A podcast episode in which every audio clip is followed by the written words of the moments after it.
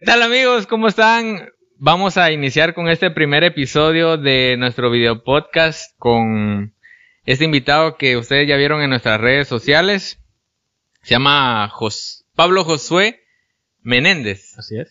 Adiestrador canino, eh, certificado en la mm, escuela, ¿cómo es? Academia, de adiestradores, caninos. de Carlos, Betancourt. con sede en Miami. Correcto. Entonces, vamos a iniciar este, este video respondiendo a sus preguntas. Eh, hubieron un par de preguntas ahí en nuestra página eh, de unos, eh, de unos amigos. Entonces, vamos a leerlas para que acá nuestro amigo nos, nos dé su respuesta. Dice Dani Menéndez, algunos consejos para el manejo del estrés de nuestros perros, pues por la pandemia sacarlos a pasear se volvió un tema complejo. Sí, eh, primero que nada, que, que alegre para mí estar por acá. Ahí De verdad, poder colaborar con este proyecto interesante, ¿verdad? Que lo que viene a hacer es, de alguna manera, dar un poquito más, un granito de arena al, al tema de la educación e información sobre, sobre los perros, ¿verdad? Entonces, eh, con respecto a esta pregunta, definitivamente la pandemia vino a cambiar muchas cosas para nuestras conductas como personas. Sí. Al igual que para nuestros perros. Nosotros recordad que el año pasado tuvimos un encierro total en el que teníamos que hacer todo lo que teníamos eh, pendiente antes de las 4 o 5 de la tarde por ahí, de ahí a la casa y, y, si no hiciste algo, pues ya no podías hacer nada, ahora no podías salir ni siquiera a la tienda. Entonces, con esto, igual los perros que estaban acostumbrados a salir todos los días a caminar en las noches o algo así, eh, pues tuvieron como una pausa en ese sentido, ¿verdad? Perdieron su, su, tiempo de recreación y fueron obligados a, a, pasar encerrados prácticamente, ¿verdad?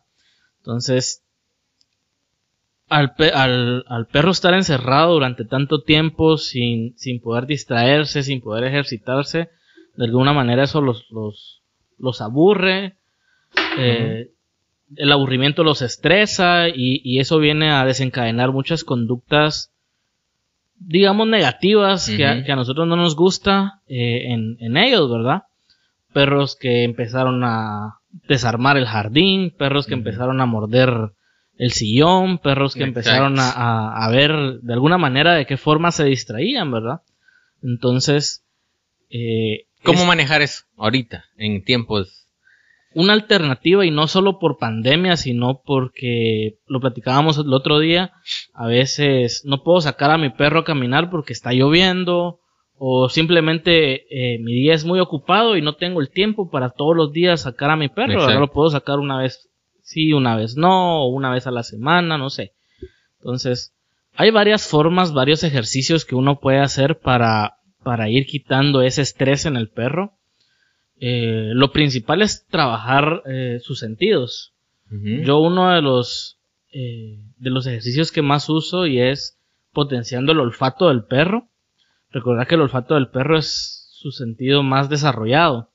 Entonces, tristemente nosotros lo desaprovechamos porque no sabemos cómo, cómo ponerlo a trabajar con su olfato, ¿verdad?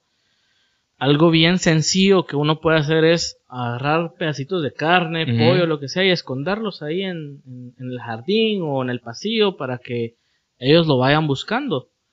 Eh, otra cosa que podrían hacer y es no tanto, no solo para distraerlos, sino también para ponerlos a pensar un poco, es que ellos sientan que se ganan su comida. No simplemente eh, toman la comida de un plato sino ellos la buscan y, y, la van atrapando, ¿verdad?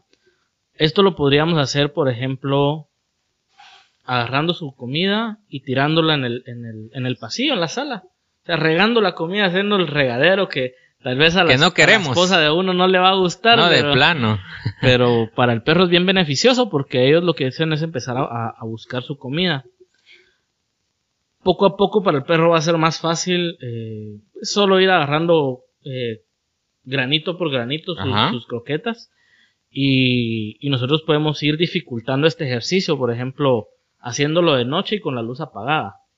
Para Sí, que el pues. perro, con su olfato, encuentre la comida, ¿verdad? Vos sabes que tu perro está, está usando su olfato realmente, su olfato de perro, Ujú. cuando empezás a escuchar. Entonces, cuando es audi- au- audible para uno, es porque el perro realmente Sí lo se está, esforzando. Se está Se esforzando. está esforzando. Y eso es un esfuerzo físico y mental para el perro que al final eh, quizá tendrá un cansancio para él mucho mayor que simplemente ir a dar la vuelta en la, en la, en la cuadra, ¿verdad? En la colonia. O sea, eh, cuando yo saco a mi perro a caminar, eh, mi perro va oliendo. O sea, o sea, em, Idealmente y me, sí. me estás, me, estás, me estás diciendo que el sacar a mi perro y que vaya oliendo, olfateando, o sea, es bueno. es lo mejor para el perro. O sea, muchas veces, eh, y, y- y lo podemos ver en, en nuestro día a día, hay gente que va con su perro, va aquí y con el teléfono aquí y, y solo va del punto A al punto B. Ahí me diste mi, ahí me diste mi, mi puñetazo porque a veces así salgo con mis perros. Sí, y poniéndole, ah, que el perro se quiere, se quiere ir para este poste, no hombre, venite, es ahí. Sí, yo así, eso hago. Y realmente el, el paseo no está siendo para el perro, porque el perro no está aprovechando esa- ese tiempo. O sea, el paseo es mío. un, un buen paseo para el perro no significa que lo tengas que llevar 5 cuadras, 10 cuadras de lejos. El paseo podría ser, eh, si en media hora eh, vos caminás 10 cuadras, pero tu perro va a la par tuya solo caminando y caminando, eh, no es tan provechoso como esa misma media hora. Tal vez el perro no, el perro no, no camine, no tenga una gran distancia, pero pasa olfateando las paredes, eh, los Exacto. postes, tal vez un árbol, porque primero ahí se está poniendo al día de qué está pasando en el todo, mundo exterior. exacto. Bien amigos, después de unos pequeños problemas técnicos vamos a continuar con el video. Eh, estábamos hablando acerca del, del paseo. ¿Qué tan necesario es el paseo para mi perro? El paseo para el perro es de las cosas más importantes, te voy a decir. para- Obligatorias. Para, Sí, obligatorias. Realmente es, es, es como indispensable para el perro poder salir a recrearse, a, a, a- a olfatear, a distraerse. No es que tenga que ser todos los días, o sea, no es una obligación salir a pasear todos los días, pero sí hay que sacar al perro a caminar, hacer ejercicio. Eh, si vos no podés, hay otras alternativas, pero definitivamente el paseo es muy importante para los perros. Ok, este, bien, entonces vamos a ir con la segunda pregunta del, de nuestra página. No sé si la, la puedes leer ahí. La segunda pregunta dice, ¿qué método usa? Eh, ¿Su adiestramiento está basado en el uso de fuerzas, jalones o alfa roll o usa la psicología? ¿Qué es Alfa Rolls? Esta pregunta está bien interesante porque muchas personas buscan eh, asesoría de, adiestramiento para sus perros sin saber eh, el método en el, que, en el que los entrenadores trabajan. Personalmente a mí me pasó, te voy a contar. Yo adopté a una perrita a la que, pues de alguna manera yo quería enseñarle cosas, ¿verdad? Que- ujú. que, que, que supiera sentarse, que supiera hacer trucos, eh, eh, que, que, supi- que, fuera obediente realmente. Eh, conocí a una persona para que entrenaba perros en ese entonces y, y realmente me sorprendí porque su método era a base de, de- de ahorcar al perro, de, de- de- de regañarlo, de pegarle. Es el, el, el- el uso de la fuerza en el perro para castigar eh, una conducta que, que no era la que uno esperaba. Ajá. Entonces, este método lo que hace es obligar al perro a hacer las cosas no porque quiera hacerlas, sino por el miedo de que si no las hago, me van a castigar. Sí, pues. Y para mí fue un poco impactante porque yo decía, puchiga, estoy pagándole a este tipo porque venga a maltratar a mi perro. Sí, pues. Entonces, pues de, alguna manera yo dejé de, de- de entrenar con esta persona y empecé a buscar otras alternativas.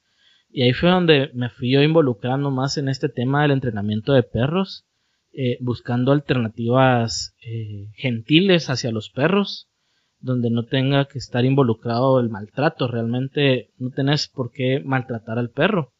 El, en el caso del, del alfa roll que menciona que me preguntabas, eh, es un método eh, bastante antiguo en el que se creía que al perro había que, que, enseñarle que yo era el alfa, que yo mandaba, que yo, que él solo podía hacer las cosas si yo se las permitía. Entonces, si mi perro hacía algo que a mí no me gustaba, había que someterlo, ponerlo boca abajo en el suelo y, y presionarle el pecho, o incluso la garganta, así como... Tipo dice- mordida. Ajá, como, como cuando miras una película de, de lobos buscando quién es el líder, ¿verdad? Ajá. Que agarra- lo agarraban Ah, contra, el- contra el, contra el suelo y si te Marcar mal. jerarquía. Correcto.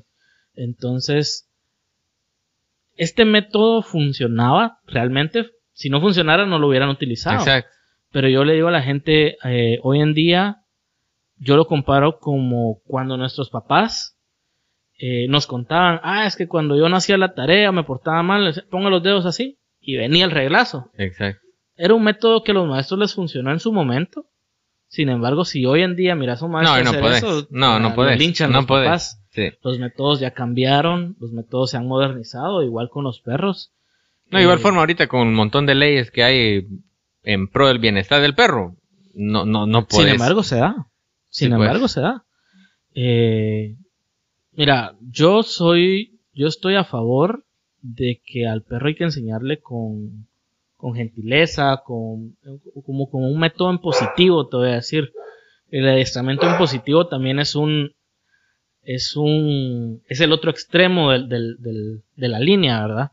Ahí le enseñan a, a- a uno que el perro solo tiene que, solo puede aprender eh, premiándolo. Si hace algo no hay que regañarlo, sino que solo ignorarlo, ¿verdad? Ajá. Entonces, eh, porque pobrecito el perro, no lo puedes regañar, no le puedes pegar. Sí, pues. Entonces, yo he tratado de estar como que en una línea media, porque yo no estoy a favor del maltrato del perro, pero tampoco estoy a favor en, en- en no regañarlo. Es como Sí, tener pues. un niño, ¿verdad? Vos lo amás, vos querés a tu hijo, lo cuidás, Pero lo educas. pero lo educás. Ajá, O lo sea, lo, regañás, lo Exacto. regañás, y hay momentos en que bah, no, no me haces caso, te caes cincho. Exacto. Sí, ¿verdad? porque Pero son, son cosas muy puntuales en las que vos vas a corregir a tu niño o a tu perro en este caso y no le vas a estar dando cincho a tu niño todos los días, ¿verdad? Exacto. Y pasa que mm, he visto perros que son muchísimos consentidos, o sea, son consentidísimos, ¿verdad? Porque los agarran, los chinean y ni siquiera dejan eh, bajar al perro, sino que solo en los brazos. Entonces siento yo hay que humanizar un perro, eh, no sé si es el término correcto, pero siento yo que humanizar a un perro o tratarlo como un humano sin dejar de... de, de También se vuelve un problema. Exacto. Sí, mira, yo estoy, como te digo, eh, a favor de que al perro hay que amarlo, hay que quererlo, hay que acariciarlo. Eh, no estoy en contra de que el perro, si vos lo deseas, el perro se suba al sillón para ver tele con vos, que Sí, te pues. haga compañía. Pero ahí. que le des permiso. Sí, o sea, por eso te digo, si vos lo deseas, si vos lo permitís, pero hay que tener cuidado también con no olvidar que al final los perros son perros. Sí, pues. Entonces, he visto casos muy extremos en los que el perro pasa 24/7 con ropa, por ejemplo, Sí, pues. eh, en brazos de las personas o eh, con, no sé, buscando la manera de, de tratar de que el perro de- se vuelva su hijo, Sí, pues. ¿verdad? ya no lo toman como perro. Sí puedes querer a tu perro como tu, su- como tu hijo, pero tenés que cubrir sus necesidades de perro primero. O sea, Sí, el pues. bienestar eh, es el de él. Sea, tenés que cubrir las necesidades de él, no solo tu, tu vacío de quiero tener un hijo y- Exacto. Y, tengo un hijo perro, ¿verdad? Exacto. Entonces, siempre hay que encontrar la, la línea media como un equilibrio, un equilibrio Un en, el perro, un balance de no tan consentido, Pero ni- ni tampoco tan, tan en el olvido. tan en el olvido, tan- ¿verdad? Tan violentos, te voy a Exacto, decir, ¿verdad? exacto. Porque también he visto gente que los agarran a patadas, eh, escobazos y, Sí, y pues. así creen que van a conseguir que su perro les haga caso y al final están logrando que su perro les tenga miedo y posiblemente lo vuelvan agresivo. Exacto. Y Y ya que hablas de la agresividad, yo creo que en la tercera pregunta, ahí sí que yo creo, yo me recuerdo, eh, dice, ¿qué hago para que mi perro no muerda todo lo que, lo que esté al alcance, lo que se encuentre? Porque a mí, a mí me pasa, y te has dado cuenta ahorita que has venido acá, eh, tengo una perrita como de cuatro meses que me está destrozando los sillones. Entonces, ¿qué puedo hacer en este caso para evitar? Mira, eh, un perro que muerde, que rompe cosas, que hace hoyos, que ladra, que aúlla, un perro que, que busca en la basura. Al final eso es un perro normal. Sí, pues. son sus instintos naturales los que lo, lo ahorían a hacer ese tipo de actividades. Entonces, no podés vos eh, tratar de eliminar un instinto de, tu perro. Pues. si, tu perro es, eh, a él lo que le apasiona es morder, morder, no le vas a eliminar, ah, es que vos tenés prohibido morder. Es como un ejemplo que yo daba. Eh, si, tu, si tenés un hijo al que le encanta pintar y se la pasa todo el día pintando las paredes, ¿qué vas a hacer? hay que regañarlo. Sí, hay que regañarlo, hay que corregirlo, decirle, mira, no podés pintar en las paredes. Pero muchas veces la gente lo que me dice es, ah, le quito los crayones, los regaño y lo pues. castigo. Está bien, pero le tienes que dar una alternativa al perro, o al, niño en este caso, ¿verdad? Va, no quiero que pintes las paredes, pero aquí está tu cuaderno de dibujo, pinta aquí. Usa esta cartulina, aquí hace trazos. Entonces, igual es con el perro. aquí está tu juguete. Sí, no quiero que mordas eh, el sillón, pero toma un juguete para morder con el que vos puedes hacer, o sea, ese juguete lo puedes hacer pedazos. Es tu juguete para morder, es tu, es tu, tu lazo, tu mordedor, lo que vos le puedas dar, pero que sea específico para él, que él tenga permitido morderlo. Entonces, sí, te quito tu, te quito el, lo que me estás mordiendo, pero te entrego una alternativa. Por ejemplo, lo que, lo, que te, lo que te comentaba hace un momento. Eh, yo te decía, eh, a tu perro le hace falta un Kong. Exacto. La, el comentario siguiente a ese es de las personas es, ah, es que un Kong es muy caro. Sí, te lo, y te lo dije. Un juguete Kong es un es la marca Kong es una marca especializada en juguetes para perros. Y el Kong clásico es un juguete hecho de un material súper resistente. Entonces, eso te asegura que tu perro va a pasar jugando con él sin, sin miedo a que se lo vaya a tragar o, lo vaya a hacer pedazos o en una semana ya no esté. Y ese es mi miedo prácticamente en, en, mi, en mi caso porque obviamente esos tipos de juguetes pues son un poco caros pero pues me estás convenciendo que es una alternativa para... Sí, y mira, el, el precio es relativo porque en tu caso, ¿qué te va a salir más caro? comprar mm. un juguete Kong o mandar a tapizar de nuevo el sillón porque era su juguete. Exacto. No, si ahí sí te doy toda la razón, pues entonces. Yo se lo digo a la gente, más que todo me pasa con, con mujeres que me dicen, ah, no es que es muy caro. ¿Cuántos pares de zapatos su perro ya le mordió? Ah, ya me mordió tres pares. ¿Cuánto le costó cada par? Con lo de un par de zapatos, usted pudo haber comprado ese juguete y ahorrado, y ahorrado lo demás. Entonces, al final es relativo el precio del juguete con versus todos lo los que, beneficios que te va a pues. dar, ¿verdad? O precio versus lo que rompe. Correcto. Sí, pues entonces, así que para la persona que comentó, acá nuestro, nuestro invitado, pues la alternativa siempre ofrecerle al perrito un juguete donde él sí pueda morderlo, o sea, quitarle los zapatos o los cables, los, cables, los juguetes pero darle una alternativa, como mencionaba acá Pablo, para, para que el perro pues tenga esa, se quita ese como instinto que mencionaba, lo que es morder el instinto del, del, perro. Sí, al final es, es, una necesidad de los perros, ¿verdad? Así como, como comer, sí, pues. Eh, roer realmente, que es la, la, la, palabra correcta, o la actividad que el perro hace, que es estar mordiendo, ¿verdad? Eh, si nos vamos a, a, a los orígenes, los perros, que entonces al principio, digamos, fueran los lobos, terminaban su presa y se quedaban mordiendo los huesos. Sí, sí, es, es, un instinto que ellos tienen, ¿verdad? Que nosotros tenemos que ir cubriendo necesidades para tener un perro que no nos dé problema, equilibrado. Sí.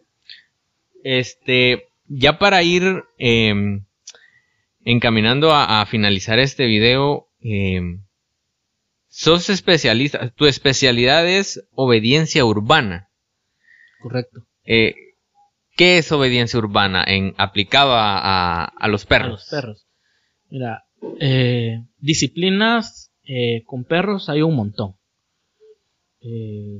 están los perros que practican guardia y protección, perros que practican deportes. Entonces, yo, mi, mi, yo me, yo me he especializado más en, en, aplicar una obediencia, enseñarles una obediencia eh, funcional, te voy a decir. No estoy diciendo que enseñarle al perro eh, IGP, por ejemplo, sea malo o, no sirva. Pues. Porque son deportes que a nosotros nos gustan también. Pero eh, es importante también que el perro sepa convivir en un entorno, ahí sí que urbano, ¿verdad? De hogar.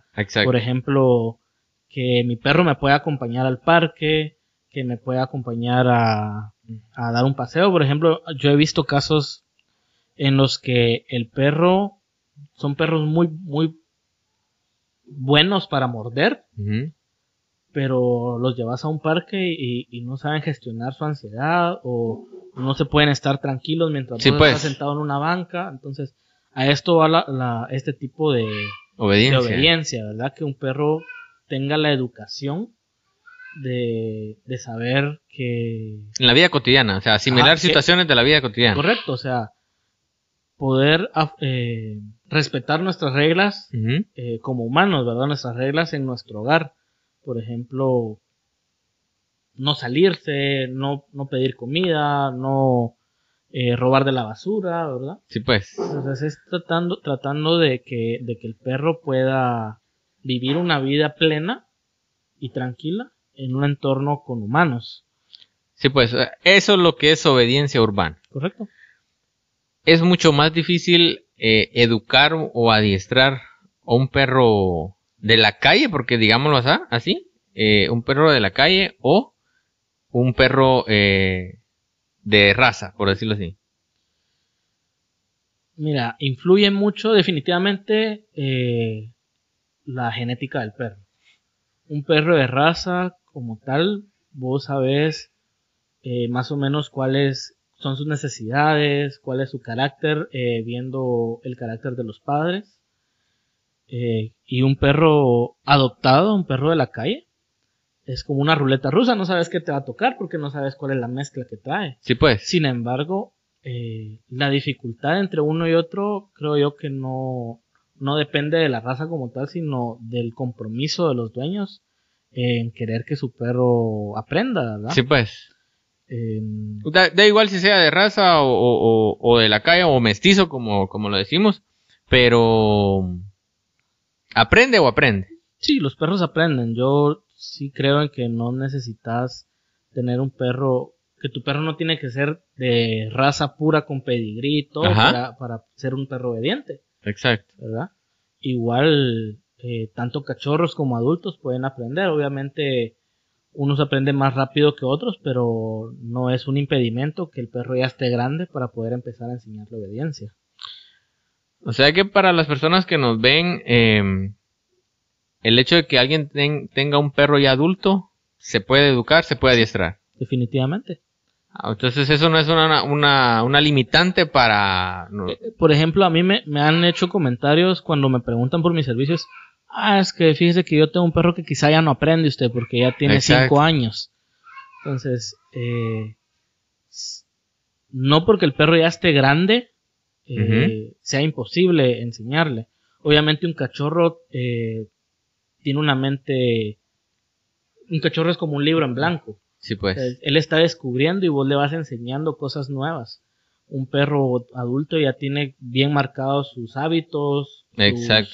Costumbres. Comportamientos, ¿verdad? Entonces, si hay comportamientos que a nosotros no nos gustan, nosotros tenemos que irlos eh, quitando en el perro y, como te digo, como es algo que él está acostumbrado a hacer, obviamente va a llevar más tiempo quitar ese comportamiento que algo que un cachorro hizo dos, tres veces nada más y ahí nosotros corregimos. Sí, pues. Ah, bueno. Entonces, eh, no hay limitantes, eh, amigos, para poder educar o adiestrar a algún perro, ya sea adulto o cachorro. Ya nos lo explicó acá nuestro, nuestro invitado. Eh, estos temas son prácticamente son amplios, pero... Si aquí podríamos sacar sí, pues, dos, tres horas de conversación y no acabamos. Exacto, entonces... Eh, primeramente pues quiero agradecerte por aceptar esta invitación. Yo creo que eh, se valora el tiempo que, que has estado acá eh, compartiendo un poco de tu conocimiento. Eh, acá van a estar las redes sociales de nuestro invitado Pablo para que ustedes lo puedan contactar si en caso necesitaran algún servicio de él. Pues acá voy a dejar la información yo. y como recalco, este, estos temas son pero bastantes profundos, tal vez tocamos algunos temas ahí en específico que tal vez más adelante puede hacer de que lo volvamos a invitar o escriban ustedes en los comentarios abajo qué les gustaría preguntarle o sobre qué temas volver a hablar para nosotros tenerlos en tenerlo en cuenta. Y pues gracias Pablo por aceptar esta invitación. Ya es, aunque no lo crean, ya vamos como cinco veces que hemos grabado esto y por cosas técnicas, pues no, y esta sí va, hoy sí. Entonces, muchas gracias Pablo, eh, te agradezco que hayas venido a, compartirnos un poco de tu conocimiento eh, en los perritos y pues, gracias, gracias. gracias a vos por la invitación también y la oportunidad, ¿verdad? Eh, de verdad que, que, es bien importante difundir este tipo de informaciones para que la gente sepa realmente a qué se mete cuando decide tener un perro.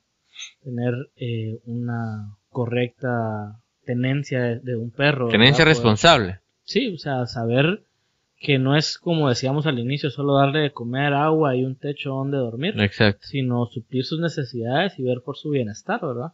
Sí, pues. Bueno, entonces, eh, estamos mis amigos, terminamos con este, con este episodio, con este video. Muchas gracias a nuestro invitado Pablo y a su señora esposa que está aquí ayudándonos atrás de cámaras, igual a mi señora esposa. Eh, muchas gracias eh, a todos los que nos ven y pues denle like, compartan y nos vemos hasta la próxima. Saludos.